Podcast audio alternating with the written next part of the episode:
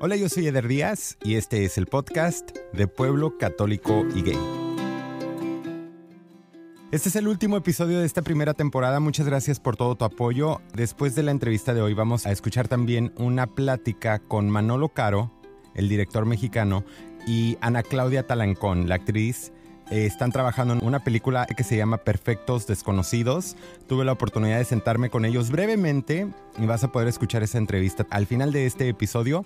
Perfectos Desconocidos se estrena en cines aquí en Estados Unidos el próximo 11 de enero. Yo ya vi la película, está increíble, de verdad no lo digo nada más por decirlo. Me reía carcajadas, lloré y cuando llegué a mi casa limpié todo lo que tengo en mi celular. Te recomiendo mucho la película, una vez más, 11 de enero. Y acuérdate que al final vamos a escuchar una plática con ellos. Y gracias a Panteleón Films por la oportunidad de entrevistarlos. Acuérdate también de suscribirte, por favor, especialmente porque después de un break vas a poder recibir las notificaciones cuando regresemos con la segunda temporada. Donde quiera que nos escuches, recomienda tus capítulos favoritos, por favor. Y no se te olvide de estar en contacto con nosotros en Instagram, arroba de Pueblo Católico y Gay. Y ahora sí, vamos a escuchar la última historia de esta primera temporada. Me llamo Alberto Seves Uribe, soy de la ciudad, espiritual y asexual. Alberto, bienvenido al podcast. Gracias. Cuéntame de ti, Alberto. Bueno, um, tengo 26, soy Virgo, soltero, uh, vivo aquí en Los Ángeles, um, nací en Long Beach, pero también vivía cerca de Bakersfield, una ciudad que se llama Taft. Y vivíamos afuera de Taft, en un pueblito que se llama Valley Acres. Wow. Yeah. So también soy de pueblo. de pueblo americano, eso Americano. es. That's a first. ¿De dónde es, tu familia? Pues mi abuela es de Durango, ah, mi papá es de Mexicali y mi mamá es de Juárez, Chihuahua. Oh, wow. También mi abuelo. De todos lados, Todos lados, del norte. pero mucha ciudad fronteriza, así del Sí. norte. Cuéntame sobre cómo creciste, cómo te criaron a ti. Pues tengo tres, ah, dos hermanos, soy cuate. Oh, ¿en Ah, serio? so, yeah. Wow. Pero fraterno, Sí, sí, sí, de los que no se parecen. sí, no nos parecemos. Y um, uno más chico, tres años menor. Tiene 23, pero ellos se crecieron más juntos porque um, mis padres se divorciaron cuando estaba you know, joven. Ah, mi papá usaba drogas, o mi mamá tomó esa decisión de you know, separar se de mi papá. Y entonces, I mean, tenía como una niñez media rara porque mi papá, pues, por usar las drogas, él um, tenía como los síntomas de paranoia o es- esquizofrenia. Mm. So, él se llevaba bien con mis hermanos. Y entonces, um, conmigo, no sé por qué, pero él me decía que yo, you know, es- trabajaba por el gobierno, era un espía. Y entonces me crecí con mi mamá, you know. Mis hermanos andaban con mi papá y yo con mi mamá. Y entonces, siempre ha sido así. Entonces, tienes una relación más cercana con tu mamá. Así es. Platícame sobre tu relación con tus hermanos. Pues ellos es- estaban más cercas con ellos mismos porque andaban con mi papá. So siempre sentí como, como si era el only child. Porque Ujú. siempre estaba con mi mamá y también cuando me fui para cerca de Bakersfield Taft, you know, nos fuimos juntos y después de un año ellos se decidieron de regresarse y yo me quedé con mis abuelos. So siempre me he sentido como un only child. Pero hoy en este día no estoy tan cerca con mi cuate, pero sí con mi hermano chiquito. Mm. Yeah. ¿Cómo fue la vida en Bakersfield? Ah, seca, caliente, cuando hace frío, hace mucho frío. Platícame sobre... ¿En tu casa te criaron con religión? Sí. So, nosotros am, crecimos a adventista del séptimo día. Mucha de mi familia son cristianos, am, la mayoría adventista. Tengo muchos tíos que son you know, pastores, que tienen sus iglesias en, en Taft, en Bakersfield. Mucha familia involucrada en la iglesia, del lado paternal, lado maternal. Entonces, yo siento que me considero espiritual, no cristiano por, en este día porque pues no voy a la iglesia y no siento que para mí no no hay lógica en ir a la iglesia si no y no no aceptan a la gente queer. Karen. Ujú. Platícame un poquito sobre tu identidad sexual. Ok. Pues ah, la gente asexual, primero quiero decir que you know, una persona sexual no quiere decir que es una persona celibato. Aunque hay diferencias en- entre esas dos cosas. Una persona asexual puede ser celibato porque quizás le, you know, es más fácil para ellos, pero hay personas que tienen como ese apetito sexual y que lo están uh, reprimi uh, ¿cómo se dice?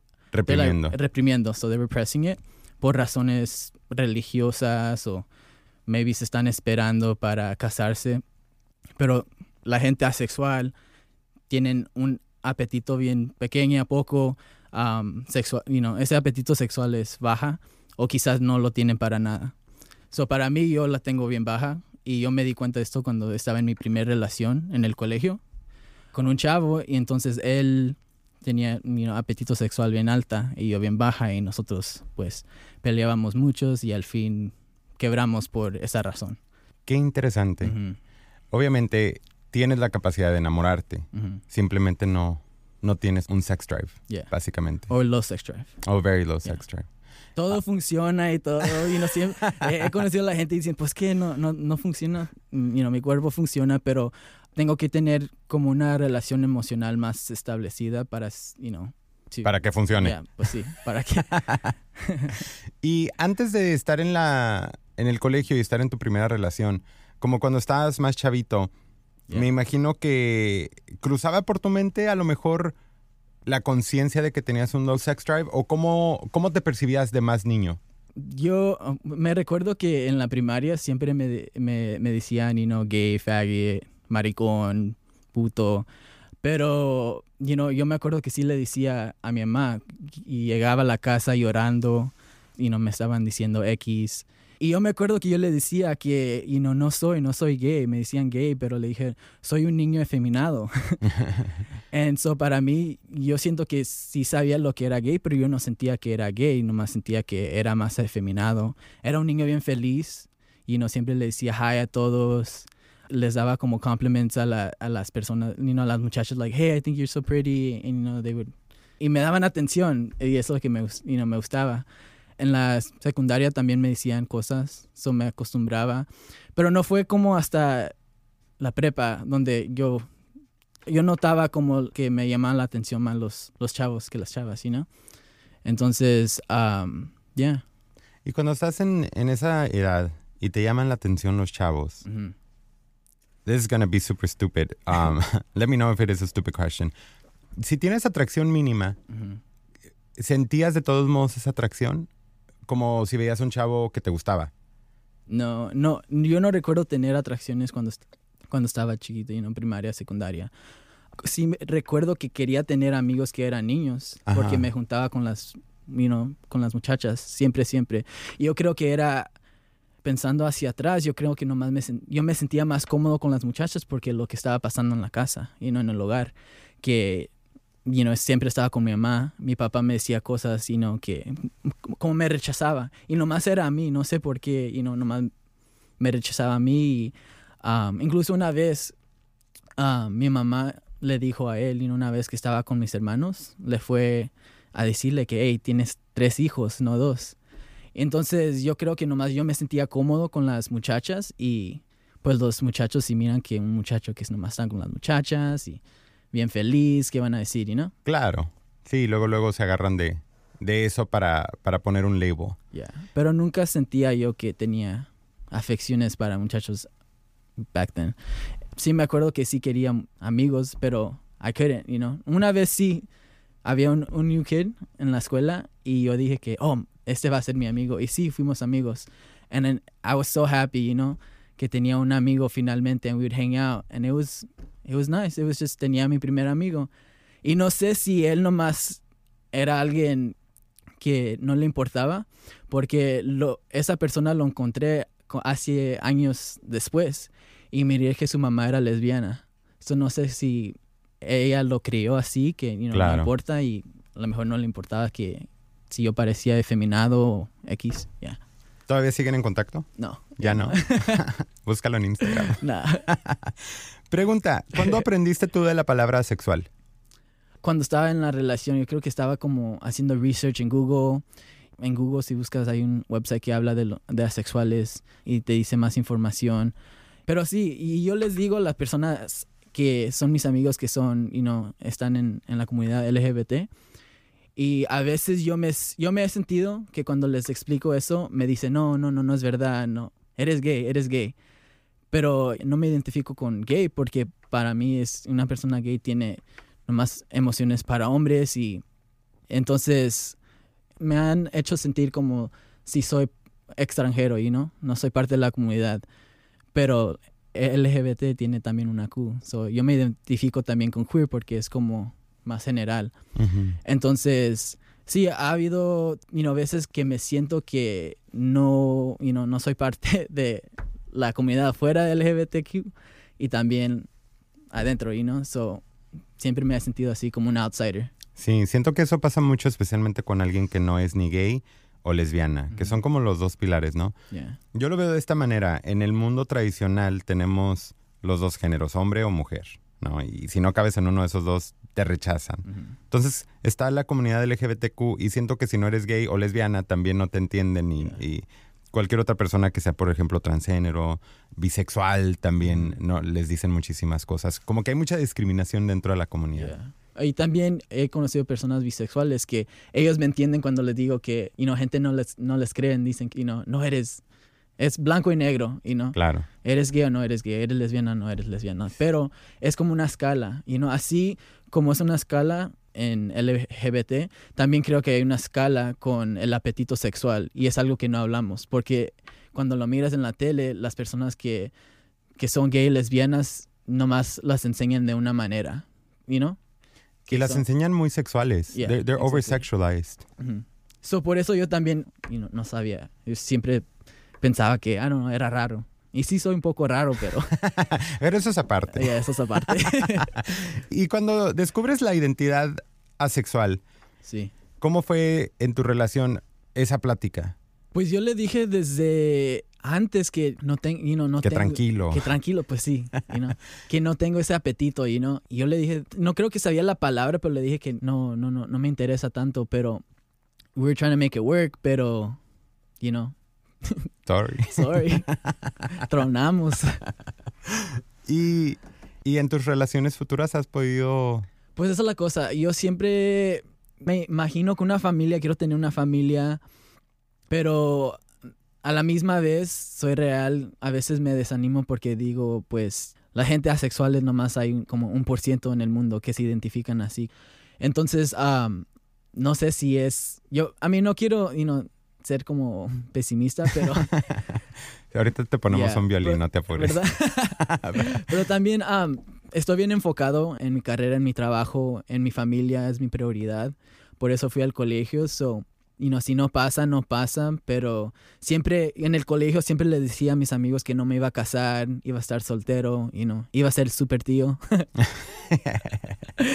pero la tengo que tomar por un día y no, no estoy apurado para estar en una relación, me estoy pasando bien con mí mismo, me gusta y no, mi tiempo solo, la mayoría del tiempo estoy trabajando, si no estoy trabajando estoy en la comunidad y si no, nomás estoy explorando Los Ángeles. explorando, pero los outdoors. ¿Te sientes como, como aislado? A un punto sí. Como te dije, yo digo que soy queer, ¿no? A veces la, las en el trabajo también soy, eh, trabajo como en, en la área de, de moda. Entonces hay mucha gente que, que son, you know, lesbian, gay, whatever. So, para mí, yo, you know, soy bien abierto en el trabajo, you know, pero ellos yo creo que asumen que soy gay y cuando asumen que soy gay no me importa porque no tengo esta conversación con todos, y no, no, no, tengo la energía de explicar todo, y no y no tengo que, no, no, no pienso que tengo que tener esa conversación con todos. So para mí, yo creo que sí, cuando pienso sí estoy como aislado, pero a la misma vez es fácil no sentirme de esa manera porque la gente you know, puede asumir que soy gay y piensan que no soy, pero al fin del día, si me pregunta alguien, you know, sí, soy un poco aislado porque mucha gente no, no me conoce de esta manera y yo también no los dejo you know, saber de mí de esta manera porque no siento que es importante hablar con todos, ¿sí me entiende? sí, sí, sí, por supuesto. ¿En, qué, qué, estudiaste? Uh, empresa. So, estudié, fui a la Universidad de Merced. So, allá estudié psicología y manejamiento como empresa. Sí, sí, sí. ¿Y cuál es como tu ultimate dream? mi ultimate dream es nomás estar, si puedo hacer lo que quisiera, quisiera tener como mi propio negocio. Quiero estar, como te dije, estoy involucrado en la, en la comunidad o trato de estar involucrado. So, quisiera tener como mi propio negocio, pero que beneficie a la comunidad también. Como yo me imagino tener como un lugar de, como de jugos que venden como apparel, ropa para, you know, levantar el orgullo de la ciudad. Y también quisiera tener como workshops al lado que enseñan cómo guardar dinero, you know, maybe de la ciudadanía, cómo una familia puede guardar dinero para agarrar una casa. Es, son cosas que no se enseñan en la escuela, you know, como life, life classes. pero es algo que yo quisiera hacer en el futuro. Y yo creo que si tengo algo así, you know, me daría más libertad, no, está, no tener un 9 to 5. También viajar, me gusta viajar. Se gustaría hacer algo para estar más flexible. Ya en, en el área personal, ¿cuáles son las cosas que te apasionan? Uh, me apasiona convivir con la gente, comer, me gusta la comida, ejercicio, me gusta ir hiking, estar en la naturaleza. So, la naturaleza, estar con la familia. So, estoy bien enfocado con mi familia ahorita en, en, este momento de mi vida, nomás porque yo sé que no van a estar ahí para siempre. So, por eso también no me apuro con relaciones, porque relaciones yo creo que siempre va a haber, o quizás no va a haber, pero por lo, por lo, pronto uh, me enfoco con mi familia, porque ya yo procuro mi, mi familia mucho. Sí, sí, sí. Platícame rapidito ya nada más de, de qué te gustaría decirle a alguien que está escuchando y que tiene la, la misma identidad, digamos. Yo diría que, que se sienten bien con ser ellos mismos. No hay nada mal con, contigo porque yo siempre he sentido así que, oh, y no soy, soy bien raro, like I don't belong. Y yo diría que sí, you know, todavía eres parte de la comunidad y no importa si lo que digan los demás. Si tú sabes adentro en tu corazón que eres lo que eres, entonces vive tu vida así. ¿Hubo algún momento donde tú sentiste que como que había algo mal contigo biológicamente y dijiste, maybe I can get medicine for this or anything like that? Um, you know what I mean? ¿Relacionado a la sexualidad? Sí, como, ah, como digamos que hubo algún momento donde dijiste, oh, maybe I just need to take, I don't know, vitamins. No creo que no, por si tomo las vitaminas, pero sí, sí he notado también que cuando sí hago más el ejercicio, sí me siento como más activo, pero también yo creo que relacionada a la, la mayoría sí está todavía poco bajo. Sí. Es como, es como la escala, yo creo que digo que la gente que tiene ese apetito alto están, y no son hipersexuales y tienes los hiposexuales. Y yo estoy más para acá y no hiposexuales. No nos queremos meter mucho en tu vida y, y, si quieres aviéntame el micrófono. Pero si la escala está del 1 al 10, ¿dónde te pondrías tú? Yo diría como un 3, 4. Mm. Ah, not bad. not bad. Pero sí, como tu abuelo. en esa... Pero también lo que también he pensado que quizás en el futuro estaría más fácil tener una relación cuando ya es más viejos porque cuando miro en las películas o personas que hablen de sus relaciones siempre noto o noto que personas que se casan y no tienen ese problema que no son tan activos. Claro. O quizás, si no, en el futuro. Qué interesante. Me da la sensación de que cuando tú escuchas esas escenas sientes como optimismo para tu No, sí, es lo que siento. Claro. Yeah. ¿Cuál sería como tu relación ideal? Tener una, una fundación emocional, y no comunicación, que los dos seamos trabajadores, que nos importe la familia, pacientes, sino con, con uno al otro, uh, saludable, activo, que tengan mis valores, porque quiero y no también tener esa balanza, pero no nomás es y no sexual. Creo que hay compromisos que yo pienso que también tendría que tener ese compromiso. Lo hice en mi primera relación, pero también quisiera que una persona me entendiera y no. Sí, ya. Sí, sí, sí. en este escenario no importa si es hombre o mujer la persona. Ya, no importa. Pero sí quiero decir que sí me siento más, es más fácil tener esa conexión con un hombre que con una mujer. Alberto, muchísimas gracias. Y gracias de veras por la, la confianza, porque pues yo sé que es un tema muy personal. Pues sí, ¿no? Pero te agradezco, te agradezco mucho y ojalá que le, que le ayude a la gente que está escuchando. Ya, um, incluso no he escuchado yo, you know, entrevistas en podcasts. Sigo muchas podcasts y no, no, he, no he escuchado ninguna persona que hable sobre su vida que se identifica como asexual. So, creo que eres la primera. So. No, de veras, muchas gracias por venir, te lo agradezco mucho y gracias de veras por platicar. Es importante que la gente tenga la capacidad de, de escucharnos y conectar y decir, oh, ok, that's what, that's what it is, that's what they go through. So, te lo agradezco muchísimo. Ya, por Ah, nada. Cuando yo te empecé a seguir en Instagram, Ujú. en el- por eso lo, lo quiero decir, me llamó mucho la atención. Tú tienes una cuenta Oh, que sí. creo que no es muy activa, No, que igual como yo. de hecho es parte del concepto. sí. que habla precisamente de eso. Entonces yo asumí obviamente que Ujú. eras asexual. Dos, tres días después de que te empe- había empezado a seguir, de- dije, ¿cómo, ¿cómo le puedo hacer la invitación, no? Y estaba tratando de hacer como esa plática. eh, poquitos días después de que yo te empecé a seguir era ah, Transgendered Remembrance Day o algo así por el estilo. Y tú hiciste repost de un post de GLAD o una de esas organizaciones que tenía como cinco cosas que no debes de hacer cuando hablas con un tra- una persona sí. transexual. Y una de las cosas era no les preguntes sobre su sexualidad, Ujú. porque qué te importa, ¿no? Entonces yo ya estaba listo con mi pregunta y ¡ah! dije, ok, no, no le voy a preguntar. Porque la verdad es esa, la verdad es que puede ser uno muy invasivo Ujú. a la misma vez. Pero ya con el tiempo te agradezco de verdad que, Ujú. que hayas aceptado porque de todos modos creo que tiene un valor muy grande. So, it, it means a lot. Ya, claro. So, sí, um, sí tengo esa página. Casi no la uso, pero sí quiero la intención de, de tener más información sobre la sexualidad porque incluso no, no lo miro yo en, en Instagram, en social media. So, ya, ya muchas gracias por tenerme a mí también. A mí no tengo problemas con hablar, pero también escojo con, you know, con quién me abro, con quién no me abro. Claro. Y entonces, um, ya. ¿Cuál es el mejor lugar para ir hiking aquí en Los Ángeles? Mm, yo diría que en Whittier sí me gusta bien mucho. En Whittier hay... Whittier. Yeah, Hellman Trail. Yeah. Mm, I have no, idea. Está bien steep, though. No, no, entonces no. Algo más planito. No, no. Aquí no. Los mejores tacos de Los Ángeles. Um, yo diría que un taco stand es- se llama los, los tacos de Vicky. Está por las 7. Las tortillas están hechas a mano. Tienen nopalitos. son como quesadillas, pero son tacos también. Yeah. ¿Tu libro favorito?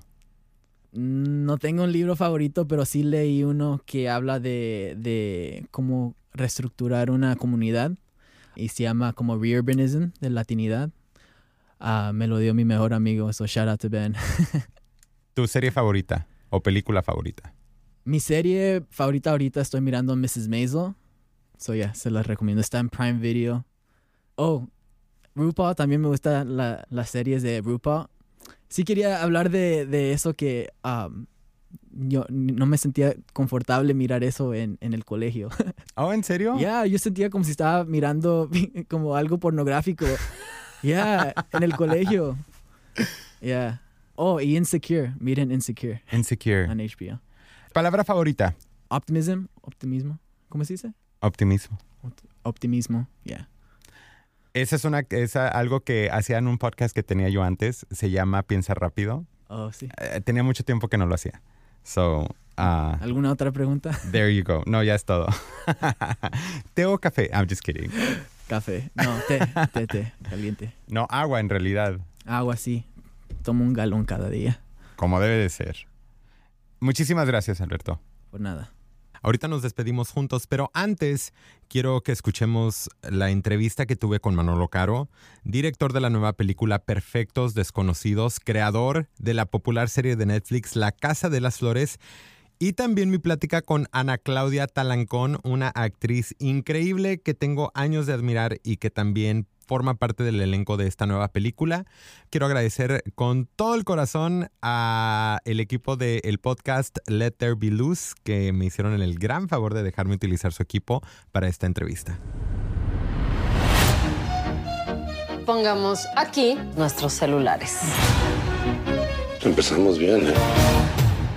Todo lo que llegue, mensajes, llamadas, WhatsApps, las leemos y escuchamos todos juntos.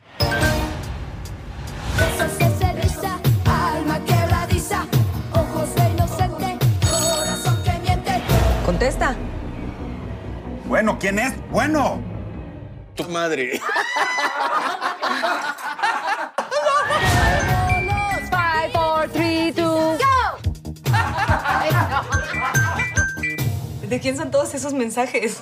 Mensaje de Alejandra. Quiero tu cuerpo. Este aparato se ha convertido en la caja negra en nuestras vidas. Necesito tu ayuda. Flora es estupenda. Por una foto podría llegar a perderla. ¿Nos puedes explicar? Yo soy Ana Claudia Talancón. Yo soy Manolo Caro, director de Perfectos Desconocidos. Chicos, rapiditos, somos perfectos desconocidos en este preciso momento. Bueno, ustedes dos no, pero yo con ustedes sí. Entonces, vamos a hacer una dinámica rapidito, nada más, como para conocernos entre nosotros. Ok. Algo que no, la gente no necesariamente conoce del- uno y del otro, ¿sale? Ok. A mí me gusta la escultura. Ok, yo soy adicto a los chocolates. Y yo soy de pueblo católico y gay, así se llama mi podcast. Y rapidito, platíquenme de esta película. Pues Perfectos Desconocidos es eh, parte de un fenómeno mundial. Eh, se ha hecho en diferentes países. Empezó con la italiana, española, esta, ya y ahora una Em. francesa también. Corea. Y eh, esta es la primera versión latinoamericana, ¿verdad? Y nosotros venimos a, a platicarles de ella porque no se la pueden perder. Perfectos Desconocidos es una reunión de un grupo de amigos que deciden poner el celular de todos en medio de la mesa y cualquier llamada, WhatsApp, red social o cualquier cosa que entre o mail se va a leer en voz alta y eso termina eh, así termina muy fuerte. Hágalo usted en la casa y verá cómo termina. Y es- la- toda la película pasa durante una cena. Y tiene un elenco impresionante. Platícanos quién más está en este elenco, Manolo. Bueno, está Mariana Treviño, está Cecilia Suárez, está Bruno Bichir, está Manuel García Rulfo, Miguel Rodarte, Frankie Martín, bueno, por supuesto aquí la señora, señorita Ana Claudia. Señora. Señorita, sería una lástima ya. Así no se puede desaprovechar tanta belleza. De- dale un zap, por favor. Sí. Que despierte la niña. 11 de enero es cuando se estrena la película aquí en Estados Unidos. Platícame rapidito nada más qué se siente traer un proyecto despuesito de la Casa de las Flores, especialmente aquí a Estados Unidos. Bueno, se siente mucha responsabilidad, muchas ganas de que lo disfruten, de que a la gente que le gustó la Casa de las Flores vean Perfectos Desconocidos una manera de, de seguir este, nuestro trabajo de cerca, de disfrutarlo, de que la pasen. Mira, si la pasan la mitad de bien, todo el mundo dice la misma frase, pero este, aquí sí es realidad. Si la pasan la mitad de bien de lo que la pasamos nosotros haciendo esta película, ya van a salir del cine felices. Este, lo hemos disfrutado mucho, ha sido un proceso muy fácil a diferencia de otros proyectos que de repente cuestan mucho trabajo o de repente la pasas muy bien, lo haces, pero pasan dos años y no ve la, la luz. Esta está recién salida del horno, la filmamos en el verano y ya estamos estrenándola. ¿Qué se siente ser parte de uno de los personajes de Manolo Caro? Es un sueño hecho realidad. La pasta increíble, me moría de ganas de trabajar con él y con este gran elenco, porque lo he comentado algunas veces, con este equipo hubiera podido ser el guion que fuera. Sí. De Y, todos modos lo hubiera hecho. y de, cuéntanos cómo es en realidad. Ya, sí, La trabajando. verdad, la verdad, la verdad, la verdad. ¿Yo? Sí, tú. ¿Yo? Así, ¿cómo soy? Que nos platique, que nos confiese aquí la verdad. Mira, puede parecer un poco serio, pero ya lo estás viendo, en realidad sí se relaja. Ya a estas horas de la, la noche. Es- es seguro de sí mismo, relajado, eh, sabe lo que quiere. Y yo agradezco eso en un director porque me han tocado experiencias que no son así. Y como guía, pues es lo que buscas. Alguien, alguien que sepa lo que está haciendo. Claro. ¿Me prestan su celular para ver los mensajes que mandaron y sus fotos? Mm, Claro que no. Pero por supuesto. Pero por es supuesto que no lo que no. Ah, tú sí supiste, tú sí supiste. Ya lo, lo dejas- No, pues yo lo tengo Aquí Manolo lo tiene en la mesa, ¿eh? Y siempre lo pongo volteado, no sé por qué tengo esa costumbre. De seguro tiene face recognition, ese es como lo desbloquea, entonces no se lo pasa por la cara. Manolo, rapidito. quiere que vean los mensajes que leyes. Sí, exacto. No, a veces yo por eso quité todas las notificaciones. Rapidito, Manolo, nada más. Eh, Te quiero felicitar por el trabajo que has hecho con los personajes, especialmente los de la comunidad LGBTQ, así lo decimos en inglés. ¿Qué mensaje le mandas tú a toda la comunidad, especialmente la que escucha el podcast de Pueblo Católico y Gay? Bueno, más que un mensaje, todo este, mi cariño y, y, agradecimiento por haber apoyado mis proyectos, por estar de la mano, en darle visibilidad a ciertos temas que parecen tabús, ¿no? A poder este, ponerlos justo en proyectos como los que yo hago y que la gente se dé cuenta que es importante, ¿no? Que es importante hablarlo, que es importante este, reírlo, sufrirlo, vivirlo y, ser parte de una sociedad, porque eso es lo que es. Y este, entonces yo odio la palabra normalizar, porque no hay nada que normalizar, sino este, entenderlo y vivirlo de la mejor manera. Me encanta. Rapidito ya nada más antes de despedirnos y deseándoles todo el éxito del mundo, me despido siempre diciendo yo soy Eder Díaz y yo soy de pueblo católico y gay. Si pueden hacerlo de la misma manera, pero con lo, como se identifiquen, si gustan. Yo soy Manolo Caro y soy de provincia, norteño y neurótico. eh, híjole. Yo soy Ana Claudia Talancón y soy de. Soy de playa y, comida yucateca. no sé. Muchísimas gracias. costeña y hermosa, y dice Costeñita Muchas gracias. Muchísimas gracias.